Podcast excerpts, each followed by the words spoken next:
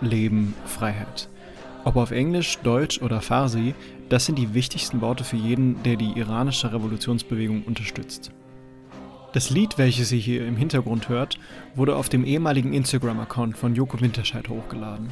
Joko und Klaas haben in einer Aktion auf Pro7 ihre Kanäle an iranische AktivistInnen übergeben, um der Situation mehr Aufmerksamkeit zu schenken. Das Lied ruft die Menschen dazu auf, gemeinsam auf die Straßen zu gehen und sich für die Freiheit im Iran einzusetzen. Auslöser der Proteste im Iran war der Mord an Gina Masa Amini. Sie wurde Mitte September von der iranischen Sittenpolizei festgenommen, weil ihr Kopftuch nicht richtig saß. Nach ihrer Festnahme wurde sie schwer verprügelt und starb wenige Tage später an ihren Verletzungen. Ginas Tod war der Tropfen, der das fast zum Überlaufen gebracht hat. Die Menschen im Iran waren schon lange unzufrieden mit der Regierung sowie der Behandlung durch Ordnungshüter. Der Mord an der jungen Frau löste aber eine riesige Welle an Protesten im gesamten Land aus. In jedem Bezirk und an jeder Universität gehen die Menschen auf die Straße und demonstrieren für ihre Freiheit. Der gemeinsame Slogan Frauen leben Freiheit stammt dabei ursprünglich aus der kurdischen Frauenfreiheitsbewegung.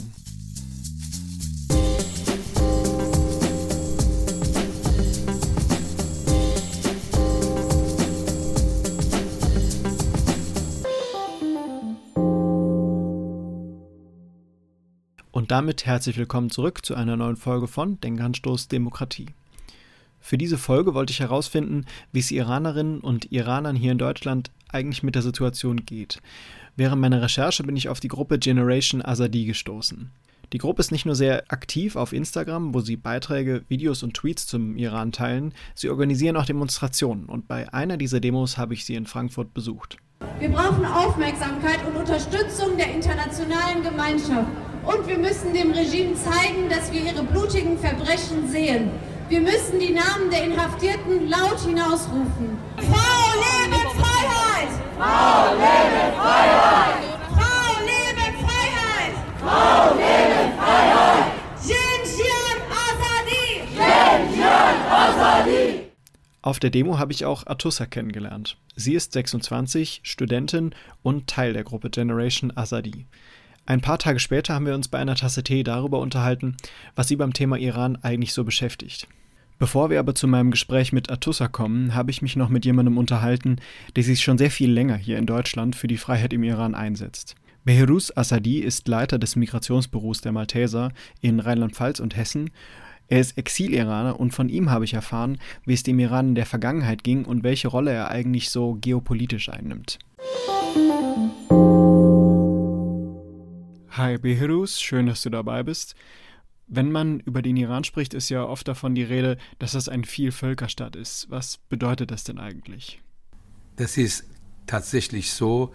Das Land Iran besteht aus mehreren Völkern und ist ein Mehrvölkerstaat, die verschiedene Völker zusammen sind und alle sind aufgestanden für eine Einheit, das Land Iran. Und das ist Schönes dabei, dass hier alle Völker trotz unterschiedliche Kulturen, Sprachen, versuchen, dass die Belange des iranischen Volkes, nämlich für Freiheit und Demokratie, gemeinsam zu präsentieren. Und das ist schon dabei, dass es auch die alle Völker völkerverständig miteinander haben. Okay, und was würdest du sagen, wie wirkt sich diese Vielvölkereinheit auf die Politik im Land aus? Sie haben sich bewiesen durch den letzten 84 Tagen nach dem Tod von Mahsa Amini, die aus kurdisches Gebiet, aus der Stadt Saqqez kommt. Zum Beispiel die Belutschen aus Südostiran, das sind Belutschistan und Sahedan. Der geistliche Führer Molavi Abdul Hamid sagt, ich bin eine Sunnit, ich bin ein Belutsch, aber ich bin ein Iraner. Die Kurden sagen, Mahsa war eine Kurdin, aber ist eine Iranerin. Und es zeigt das deutlich, dass wir alle einheitliches Ziel haben. Unser Ziel und Maxim ist das denn mit der Parole Frau, Leben, Freiheit. Und das ist ein Manifest für den allen Völker, das Land Iran, dass sie gemeinsam dies als den Revolutionparole überall betonen, aufschreien und sagen, das ist das unsere Anziehungskraft, Frau, Leben, Freiheit. San Zendegi Azadi, Jen Jian Azadi. Ja, diesen Ruf habe ich schon auf der Demo in Frankfurt oft gehört und zu dem Zeitpunkt wusste ich noch nicht genau, was das heißt und es hat mich trotzdem irgendwie sehr ergriffen, als die Leute das gerufen haben, auch so oft. Wie gesagt, das ist eine Manifestation des Zukunft des Landes und iranischer Revolution. Wir befinden uns in einer Revolution und das ist eine Anziehungskraft. Das ist eine Revolution, die als politisches Akt gegen ein mörderisches Regime vorgeht. Das ist auch wichtig. Es gibt keine Rückwärts, sondern Vorwärts, trotz Hinrichtungen. Heute Morgen haben sie eine Junge in Stadt Meshad in Nordwestiran hingerichtet. Ich schäme mich, dass ich sage, dass sie Menschen die Mullahs Iraner sind. Das sind, das sind Verbrecher. Das sind die Leute, die äh, Menschenrechtsverletzungen in Tagesordnungspunkt haben und die versuchen, jede Schrei nach Demokratie und Freiheit in Keim zu ersticken. Und das ist nicht vereinbart mit dem allen Weltgemeinschaft Abmachungen und das ist gegen die Völker, gegen, gegen die Gemeinschaft, internationale Gemeinschaft und dieses Regime ist Gefahr für Iran und für die ganze Region. Das muss man wissen und da möchten wir auch die ganze Weltgemeinschaft appellieren, dass dieses Regime zu ächten. Ja, bevor wir die Aufnahme gestartet haben, hast du mir auch schon erzählt, dass du seit 43 Jahren für den Iran hier in Deutschland auf die Straße gehst. Das ist ja eine extrem lange Zeit. Was hat sich denn für dich jetzt in diesem Jahr an der ganzen Situation geändert, wenn du schon so lange auf die Straße gehst dafür? Dieses Jahr ist nicht vergleichbar mit vorigen Jahren. Du musst mal merken, über 43 Jahre ist ein Herrscher im Iran, Unterdrückung und Angst. Und dann irgendwann ist Maß ist voll. Und das ist schon längst voll. Und dieser Widerstand, diese Protestbewegung als Revolution hat von Qualität und Quantität völlig anderes. Nämlich, dass die Weltgemeinschaft, die Menschen auf den Straßen, die berühmten Schauspieler, Sänger, Sportler sind aufgestanden unter dem Motto Frau, Leben, Freiheit zur Unterstützung der Protestbewegung im Iran, vor allem Frauen. Und das ist andere Qualität. Die gesamte iranische Community im Ausland sind aufgestanden. Schauen Sie mal, die letzte Demonstration in Berlin, über 80.000 Menschen, die auf die Straße gekommen sind. Wir sind täglich auf die Straßen. Diese 43 Jahre, die ich gegen dieses System und dieses Regime gekämpft habe, von der Qualität waren nie so, wie wir jetzt uns befinden. Und das ist auch eine große Sache. Das gibt es eine Einheit innerhalb des iranischen Volkes. Die wollen Freiheit und Demokratie. Die wollen dieses Regime nicht mehr. Und das ist die große Botschaft, die alle in Inland und Ausland im Ausdruck gebracht haben wenn du jetzt sagst 80.000 Menschen auf einer Demo in Berlin, dann scheint die iranische Community hier in Deutschland ja sehr groß zu sein. Stimmt es? Das ist richtig, aber diese Community kommt auch von anderen Ländern, aber hauptsächlich aus Deutschland. Und wir haben Tausende und Tausende Iranerinnen und Iraner, die hier in Deutschland arbeiten, als Flüchtlinge da sind. Und die haben gesagt, wir müssen nach Berlin und die sind nach Berlin gekommen. Allein auch in den anderen großen Städten finden täglich oder wochenlich Demonstrationen, wo die tausende Menschen auf der Straße sind. Und das ist eine Solidarität des Kampfes auf die Straßen im Iran. Andere Seite, wir versuchen, dass dieser politische Kampf im Iran hier wieder zu spiegeln und sagen, das reicht mit diesem Regime zu handeln. Man muss den Worten in Taten folgen. Taten bedeutet das, dass wir aktiv werden. Lippenbekenntnissen reicht das überhaupt nicht, sondern wir müssen sagen, wie kann man das, dieses Regime ächten in der Praxis. Und das ist das, was wir das immer wieder geschrien haben und gefordert haben. Es darf keine kritisches Dialog mit dieses Regime stattfinden. Dieses kritisches Dialog hat das iranische Volk geschadet und das iranische Regime nutzt und ausgenutzt für ihre eigene bestehende Macht. Wenn die Menschen im Iran auf die Straße gehen, müssen sie ja Angst haben, verprügelt zu werden oder inhaftiert zu werden oder vielleicht sogar getötet zu werden. Und das ist ja auch ein Grund für euch, hier deutlich aktiver auf der Straße zu sein, deutlich mehr und aktiver zu protestieren. Gibt es dann vielleicht Teile der iranischen Community hier in Deutschland, die Angst vor dem Regime haben, auch hier, dass sie auch hier irgendwie verfolgt werden könnten oder aufgenommen werden könnten irgendwie? Selbstverständlich. Eine Seite hm, ist das wichtig zu wissen, die Qualität im Iran ist anderes, weil die ohne Angst die Menschen auf die Straße kommen, trotz Totenstrafen, trotz Verhaftungen, Erschießungen. Die Frauen kommen ohne Kopftuch auf die Straße und sagen, wir wollen dieses Regime nicht mehr haben. Hier natürlich ein großer Teil der Iran ist auf die Straße. Sie haben Angst, dass sie auch hier eventuell Repressalien bekommen könnten aus Anhängern des iranischen Regimes, die Iraner oder andere Nationen, die von Iran hier versorgt werden.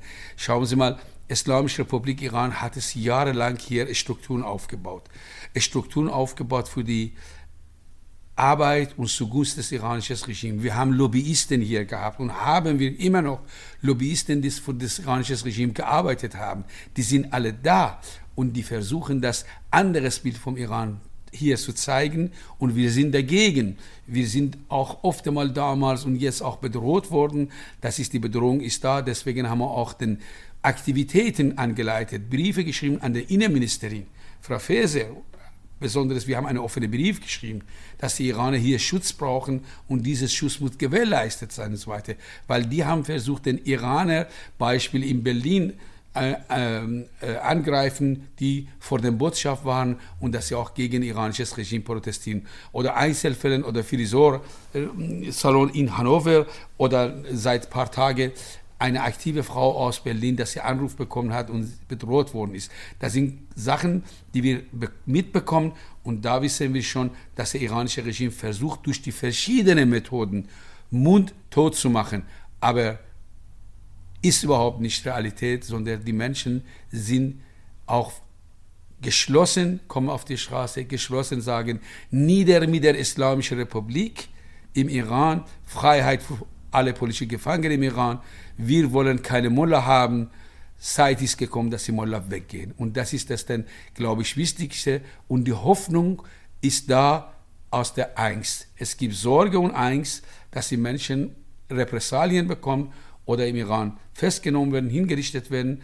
Aber Hoffnung ist mehr Gewichtung, weil wir sagen, ein Ende, das iranische Regime hat begonnen. Du hast gerade schon erzählt, dass ihr fordert, dass Iranerinnen und Iraner hier in Deutschland besser geschützt werden. Aber was für Forderungen stellt ihr denn an Deutschland, wie mit dem Iran an sich, an sich umgegangen werden soll, mit dem Land? Der erste Schritt ist, dass die Revolution Garden als eine Terrororganisation einstufen und sanktionieren. Bis jetzt ist nicht gemacht worden. Ich sage warum weil die Revolutionsgarden ist nicht eine, allein ein Militärapparat und ein Geheimnisapparat, sondern die haben enorme wirtschaftliche Beziehungen in Europa und auch besonders in Deutschland. Und da muss man die Kante zeigen. Da muss man dann auch den Taten folgen und dann sagen, ja, wir müssen diese Verbrechersorganisation, die ganze Nahost in Ruhe gebracht hat, einfach boykottieren, sanktionieren und als Terrororganisation einstufen. Das ist die erste Forderung, die wir haben. Der zweite Forderung ist Abzug des diplomatischen Diplomaten und auch den Abbruch der diplomatischen Beziehung mit dem Iran. Und das ist auch wichtig. Es ist auch gemacht worden nach dem Mykonos-Prozess in Berlin, wo die Oppositionelle ermordet waren. Und nach, nach dem Gerichtsurteil hat man das gemacht. Warum macht man jetzt nicht? Soll man das einfach raus? Denn andere Seite ist das denn Abweisung, Ausweisung des Anhängers des iranischen Regimes iranische Botschaft und iranische Konsulate und Institutionen, die mit denen zusammenarbeiten, von Deutschland auszuweisen, weil die ihre Aktivität in verschiedener Art und Weise und Methoden weiterhin durchführen. Und das ist Gefahr für Deutschland, für Europa, für die oppositionelle Iran und für das, das Iran, weil die versuchen, anderes Bild darzustellen, als die tatsächlich auf die Straße läuft, wo die Menschen täglich erschossen werden und dann auch Verhaftungen. Wir haben jetzt über 17.000 Menschen zu klagen, dass sie festgenommen sind und große Teil davon besteht die Gefahr, dass sie große Jahre im Gefängnis bleiben müssen und welche von denen hingerichtet werden. Jetzt gibt es ja verschiedene Theorien, wie man mit Ländern umgehen soll, die im Umbruch sind, die irgendwie in der Revolution sind, weil man sowohl Gutes als auch Schlechtes anrichten kann mit vermeintlicher Unterstützung oder Sanktionen. Gerade der Westen hat da ja schon ein paar schlechtere Beispiele hervorgebracht. Wie ist denn deine Meinung, wie da gerade jetzt mit dem Iran umgegangen werden sollte, wie sich äh, gerade westliche Länder verhalten sollten? Meine Meinung ist, dass ich bin gegen Einmischung in innere Gelegenheit des Landes Iran. Aber andererseits, wir sagen das, bleibt hier mal an Seite des Volkes und dann auch Szene zeigen in der Tat und sagen, wir wollen mit diesem Regime nichts zu tun haben, dieses Regime soll geächtet werden. Diese Wirtschaftstheorie, Schauen Sie mal, über den 60 Prozent der Handelsbeziehung mit Deutschland Europa läuft über die Revolution Garden. Und Revolution Gardisten überwachen. Und die haben sich bereichert. Und die haben dann auch den kriminelle Banden geschafft. Hat überhaupt mit iranisches Volk nichts zu tun, sondern das Volk leidet darunter durch diese Beziehungen. Und da müssen sie mit denen abgebrochen werden. Jegliche wirtschaftliche, politische, soziale Beziehung mit Iran, das heißt mit dem Regime, soll abgebrochen werden und dann auch die Diplomaten abzuziehen. Muss ein Zeichen setzen, das Rest macht das iranische Volk. Die sind in der Lage, wenn sie merken, dass sie Rückendeckung haben, dass sie auch diese Widerstand und dieses Protest und Revolution von dem Ausland ist anerkannt worden sagen, das ist ein legitimes Recht und wir werden mit euch sein gegen dieses Regime. Braucht man nicht sich einmischen, sondern sagen, wenn sie nicht mit uns sind, dann bleiben Sie nicht auf Seite des iranischen Regimes, sondern sagen Sie mal ab mit dem dieses Regime. Dieses Regime muss weggeschafft werden. Wir akzeptieren dieses Regime als Partner des Landes nicht. Und da haben sich konkrete Schritte gemacht. Wir hatten es gerade schon vom Vielvölkerstaat Iran.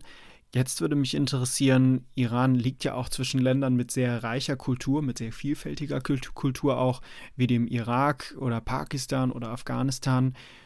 Was macht den Iran besonders neben diesen Ländern und was zeichnet ihn vielleicht auch aus? Die Islamische Republik Iran, Revolution Garden, seit Jahren beeinflussen die Organisationen, Gruppierungen in solchen Regionen.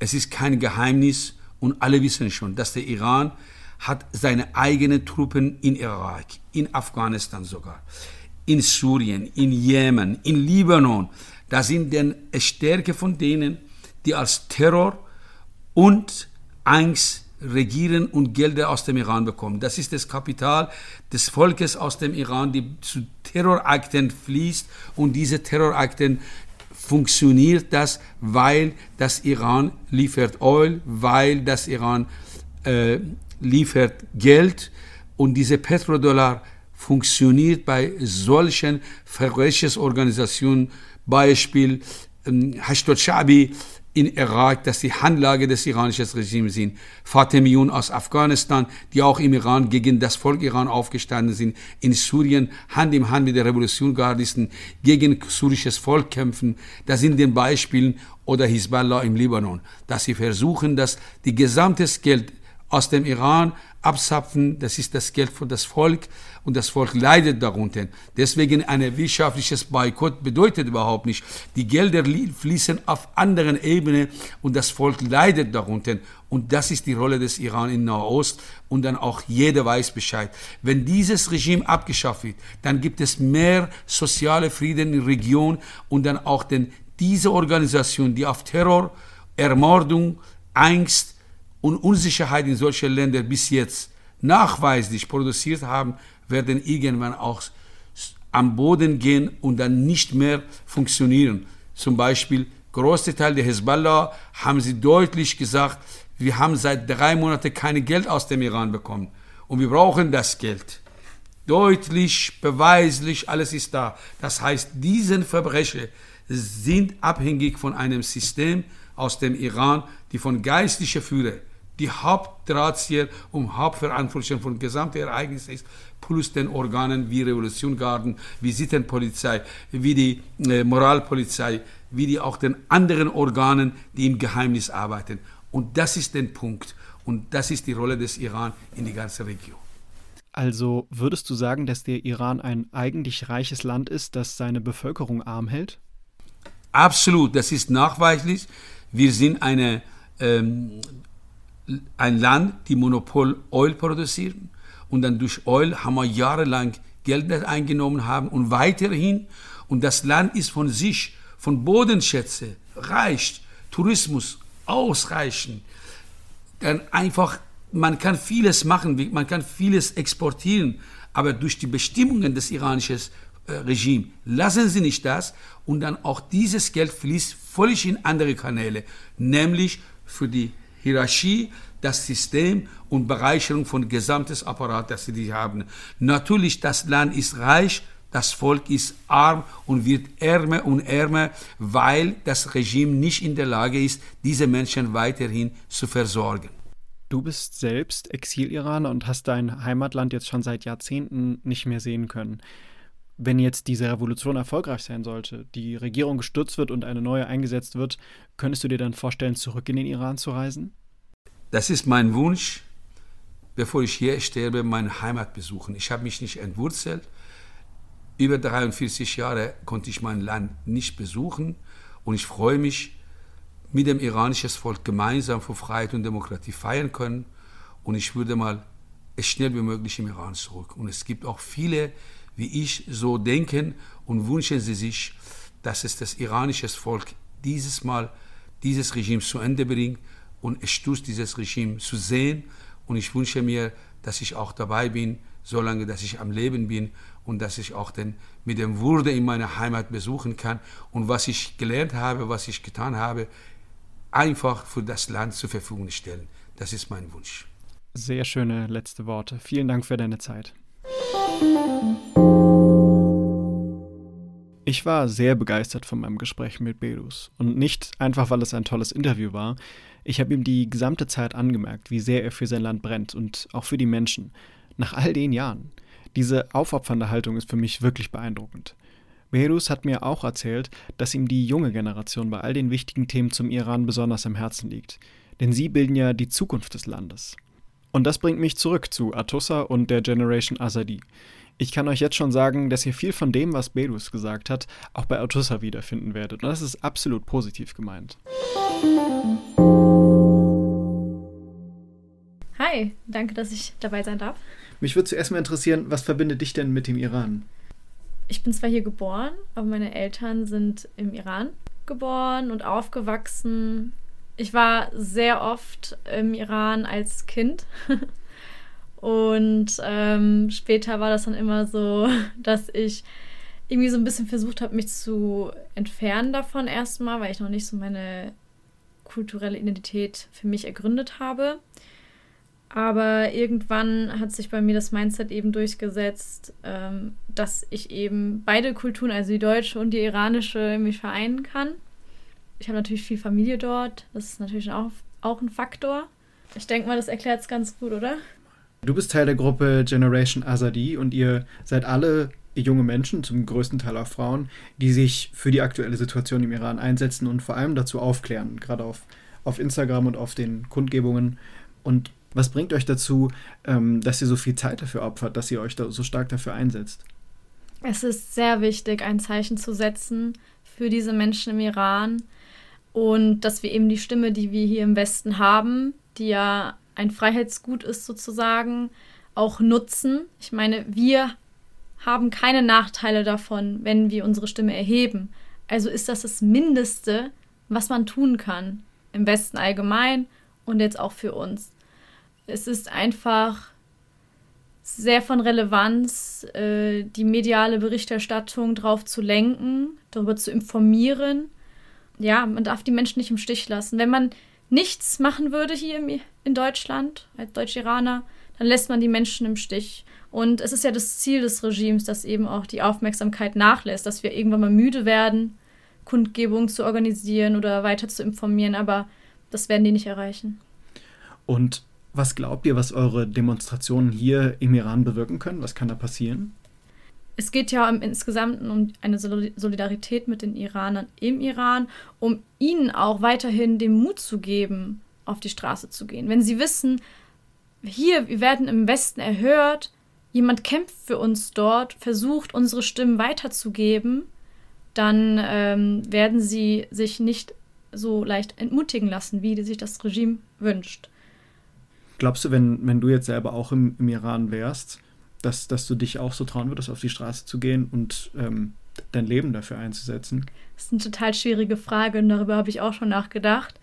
Ähm, das Ding ist, man muss verstehen, was diese Menschen antreibt. Es wird, ja oft, es wird ja auch oft gesagt, dass das eine Art Revolution der Generation Z ist, also ähm, sozusagen der Generation nach den Millennials. Es ist super interessant, weil diese Menschen wissen ganz genau, diese jungen Leute, die wissen ganz genau, das Regime wird sich nicht ändern. Und egal, was sie sagen werden, ob, es, ähm, zum, ob sie zum Beispiel Lockerungen versprechen, sie haben das Spiel durchschaut und wissen ganz genau, dass keine Verbesserungen mit, mit einhergehen. Und deswegen sind sie auf der Straße. Deswegen kämpfen sie darum, weil sie genau wissen, entweder sind sie weg oder wir bleiben weiter sozusagen in Gefangenschaft. Und äh, von daher, weil ich auch zumindest zum Teil zu Generation Z gehöre, also 1996, würde ich sagen, ja, wenn ich schon so lange mitbekommen habe, dass sich nichts ändern wird, dass man, dass man immer schlecht behandelt wird und ähm, dass man seine Freiheiten als junger Mensch nicht ausleben darf. Ich würde sagen, ähm, ich glaube ja, natürlich kann ich es nicht sicher sagen. Ja, das war jetzt natürlich auch eine sehr, sehr, sehr, anspruchsvolle Frage, die ich auch nicht beantworten könnte. Ich glaube, das kann niemand so wirklich, weil wir uns diese, oder weil ich mir auf jeden Fall diese Situation dort mit dieser vielen Gewalt, mit Mord, mit, mit Unterdrückung und auch mit Vergewaltigung nicht vorstellen kann. Ähm, aber gerade weil du jetzt schon viel zur Generation Z gesagt hast, was denken denn eigentlich eure Eltern zu diesen Protesten? Ähm, meine Eltern sagen, äh, diese Revolution und die Proteste, die im Zuge dessen stattfinden, ist anders als die Proteste davor. Sie haben sich nicht so leicht auflösen lassen, wie das Regime sich das gewünscht hätte. Und äh, sie sind, ja, diese Idee einfach, die ist fireproof, ja. Die ist in den Köpfen der Menschen drin. Sie wissen ganz genau, es geht hier um alles. Und ähm, deswegen sind meine Eltern total stolz und generell unsere ältere Generation hier im Westen, die sind stolz auf die Iraner im Iran. Und deswegen versuchen wir ja auch, ihnen irgendwie zu helfen, zu unterstützen. Im Endeffekt führen diese Menschen, diese junge Generation, die führt das aus, was der Generation vor 30, 40 Jahren misslungen ist. Nämlich wirklich Widerstand in Form von, wir lassen uns nicht einschüchtern. Ja, ich habe tatsächlich mich dieses Jahr äh, ganz zufälligerweise, ähm, bevor das jetzt schon alles passiert ist, mit der Revolution von 79, 79 auseinandergesetzt. Die war ja auch schon sehr blutig und sehr, sehr durcheinander, kann man vielleicht auch sagen, mhm. Äh, damals. Und ich finde das toll, dass, dass eure Eltern das auch so, so denken und so stark unterstützen. Es ist ja auch so, ihr steht mit der iranischen Community hier in Deutschland ja auch sehr eng im Kontakt, ihr seid selber Teil davon. Und mich würde jetzt noch interessieren, interessieren, gibt es da auch ängstliche Stimmen bei oder Stimmen, die, die eine andere politische Agenda da verfolgen, die vielleicht auch äh, eine positive Meinung von dem Regie haben? Wie ist das hier aufgeteilt in Deutschland? Ähm, ja, auch eine sehr komplexe Frage. Ähm, in, insgesamt kann man schon sagen, dass wir oder der größte Teil der Exil-Iraner und deren Kinder, also zum Beispiel ich, ähm, uns eine Demokratie wünschen für den Iran. Ähm, also nicht, dass ein Regime durch ein anderes Regime abgewechselt wird. Und wir sind uns einig, dass Iran einfach seine Freiheiten wieder gewinnen muss. Und es gibt äh, ein bisschen, ja, es gibt so ein bisschen Streitigkeiten manchmal, wenn es darum geht, wer danach kommen soll. Ähm, wobei ich diese Frage jetzt fürs Erste eigentlich sogar ähm, ziemlich ähm, ja, doof finde.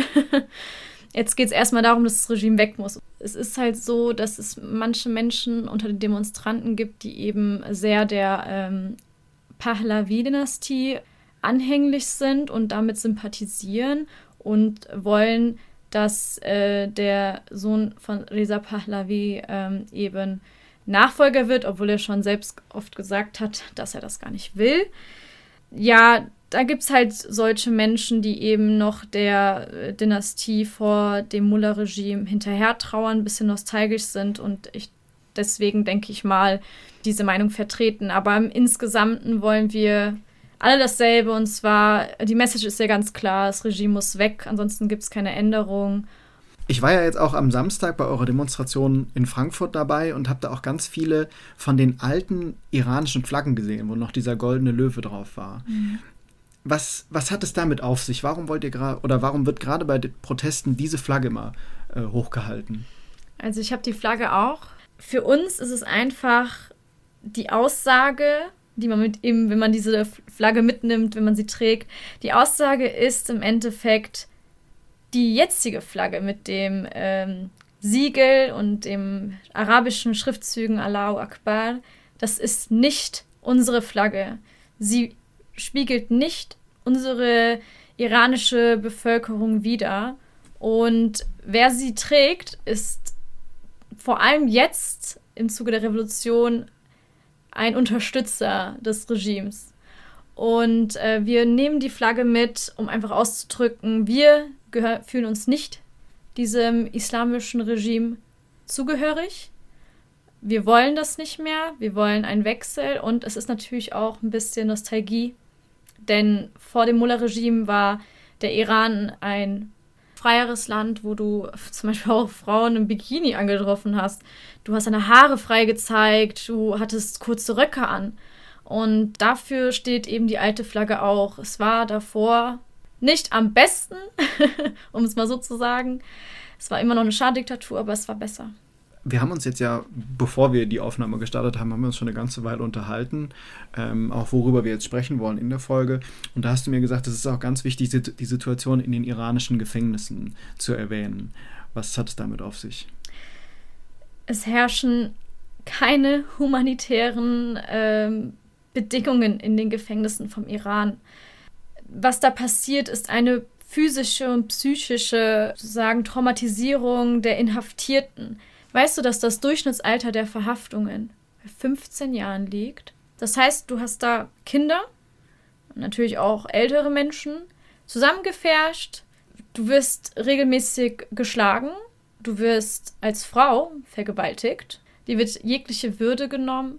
Es gab auch jetzt mehrere Fälle, bei denen sich Inhaftierte nach Freilassung selbst umgebracht haben, weil sie mit den traumatischen Erlebnissen nicht klargekommen sind.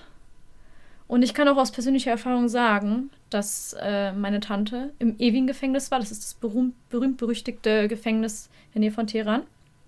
Sie hat mir erzählt, dass sie sechs Monate da war. Sie wurde so geschlagen, auch mit Kabeln an den Füßen, dass sie nicht mehr laufen konnte.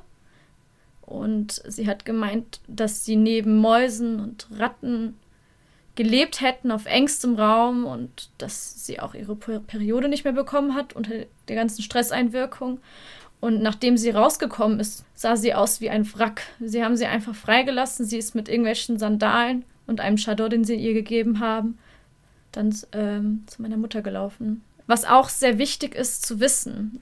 Frauen, die inhaftiert sind und zum Beispiel die Todesstrafe erwarten, zu vergewaltigen. Der Hintergrund ist, dass ähm, man im Islam oder zumindest in der Auslegung, äh, die die islamische Regierung eben innehat, dass man darf keine Jungfrau töten. Und deswegen wird, bevor man exekutiert wird, werden die Frauen mit einem Mitglied der Islamischen Revolutionsgarde verheiratet und dann werden die Frauen vergewaltigt und erst dann getötet. Weil es ja eine Sünde ist, eine Jungfrau zu töten. Okay, sehr hartes Pflaster hier bei dem Thema. Was haben denn die Proteste im Iran mit dem Islam an sich zu tun? Ähm, ich würde sagen, es hat eigentlich nichts mit dem Islam zu tun, ähm, denn es geht äh, im Iran herrscht eine fundamentalistische Auslegung ähm, dieser Religion und vor allem herrscht ja keine Trennung zwischen Staat und äh, Religion, also es ist kein säkulärer Staat. Die Islamische Republik baut auf der Scharia, äh, setzt sie um. So werden eben viele Freiheiten behindert von allen Menschen. Und ich möchte auch betonen, dass die Menschen im Iran nicht auf die Straße gehen und rufen nieder mit dem Islam, sie rufen nieder mit der Diktatur, nieder mit Khamenei. Und das ist sehr wichtig zu wissen, dass es den Menschen nicht um den Islam geht. Es geht hier lediglich um eine fundamentalistische Auslegung, die die Freiheiten der Menschen beraubt. Außerdem geht es dem, den Mitgliedern des islamischen Regimes nicht um die Religion. Sie haben so viele Menschen getötet äh, bei der Revolution jetzt im Iran, und nur um zu beweisen, dass sie Gina Amini nicht getötet haben. Also jeder religiöse Mensch muss ja diese Widersprüchlichkeit, Heuchlerigkeit ja erkennen. Es geht nicht nur ums Kopftuch. Es geht hier nicht nur um einen Kopftuchzwang. Es geht hier um grundlegende Menschenrechte, die von den Iranern im Iran verlangt werden. Ich hätte jetzt noch eine letzte Frage. Mich würde nämlich interessieren, findet ihr, dass die deutsche Politik in irgendeiner Art in der Pflicht ist zu handeln? Und wenn ja, wie kann sie denn überhaupt Unterstützung leisten? Oh, absolut. Also Deutschland ist Irans stärkster Wirtschaftspartner und kann mit bestimmten Handlungen das Regime gezielt unter Druck in die Ecke stellen und unter Druck setzen. Äh, wir brauchen einen politischen Druck in Form von Sanktionen und Sanktionen, die nicht die Bevölkerung, die Zivilbevölkerung treffen, sondern wirklich Regimeanhänger. Und die Sanktionspakete, die beschlossen worden sind, die haben sich immer nur auf bestimmte, äh, bestimmte Mitglieder der Regimeapparate bezogen und nicht auf die gesamten Mitglieder. Und das ist ein Fehler. Ähm, man muss die Verantwortlichen des Regimeapparats gezielt sanktionieren. Man muss die Geldkonten und Fonds außerhalb Irans schließen. Man muss die Geldkonten und Fonds außerhalb Irans einfrieren. Man muss die Revolutionsgarde auf die EU-Terrorliste setzen. Man muss die Botschafter hier ausweisen und vor allem die Botschaften schließen. Außerdem können deutsche Politiker gezielt helfen, indem sie politische Patenschaften für Iraner übernehmen, die zum Tode verurteilt worden sind. Erst kürzlich hat sich so eine Patenschaft bewiesen. Marian Blumenthal von den Grünen Hamburg hat eine Patenschaft für einen zum Tode verurteilten Mann, nämlich Mahan Sedorat, übernommen.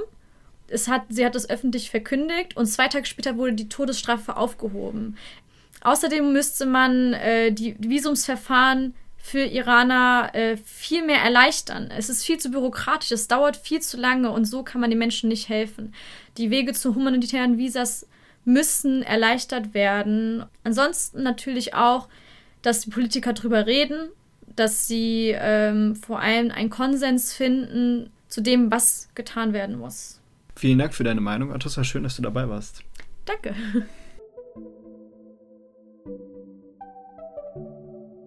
Und damit endet unsere heutige Folge. Ich hoffe, ihr konntet viel daraus mitnehmen und wenn ihr euch noch für mehr von diesem Thema interessiert, findet ihr ein paar spannende Links in unseren Show Notes.